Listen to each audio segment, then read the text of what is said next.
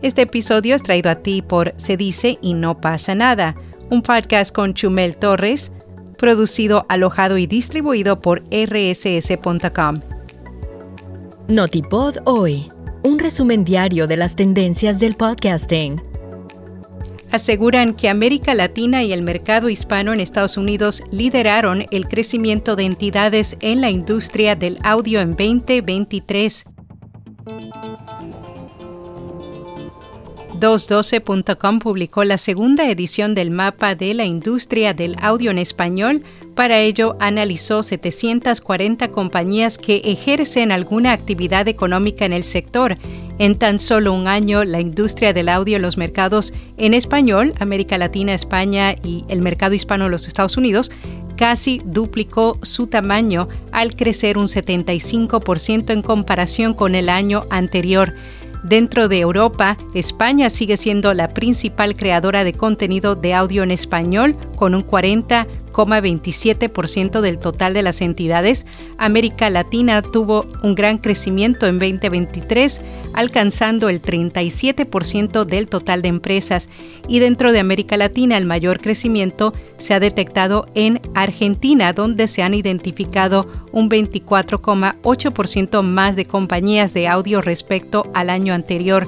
Le siguen México, Colombia, Uruguay y Chile, e incluso Brasil, en donde cada vez se escucha más contenido de audio en español, mientras que en el mercado hispano de los Estados Unidos el crecimiento fue de 11,3%, alcanzando el 15,7% de la representación total de entidades.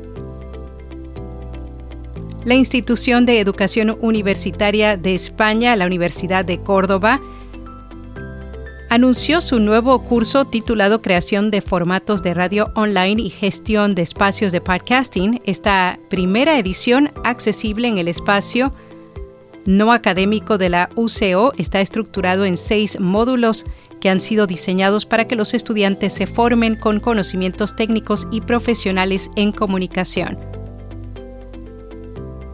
Según datos de Share of la encuesta trimestral de Edison Research, la mayor escucha de podcast se obtiene al mediodía entre las 10 y 3 de la tarde. Por el contrario, es la radio abierta la que tiene mayor alcance entre los estadounidenses de 13 años o más durante las horas de viaje de la mañana. Llegar a nuevos oyentes suele ser uno de los retos más grandes a los que se enfrentan los podcasters. Por ese motivo, el creador de contenido Jay Closey compartió sus estrategias y conocimientos para transformar episodios de podcast en contenido de video optimizado para YouTube. Dice que en lugar de cargar pasivamente el audio del podcast a YouTube y esperar que funcione, debes editar el contenido y seleccionar aquellos episodios que sean más relevantes. En Podcast Recomendado No es el fin del mundo, un programa semanal del medio El Orden Mundial. Cada capítulo ofrece información, análisis y contexto sobre la realidad internacional. Y hasta aquí, no tipo doy.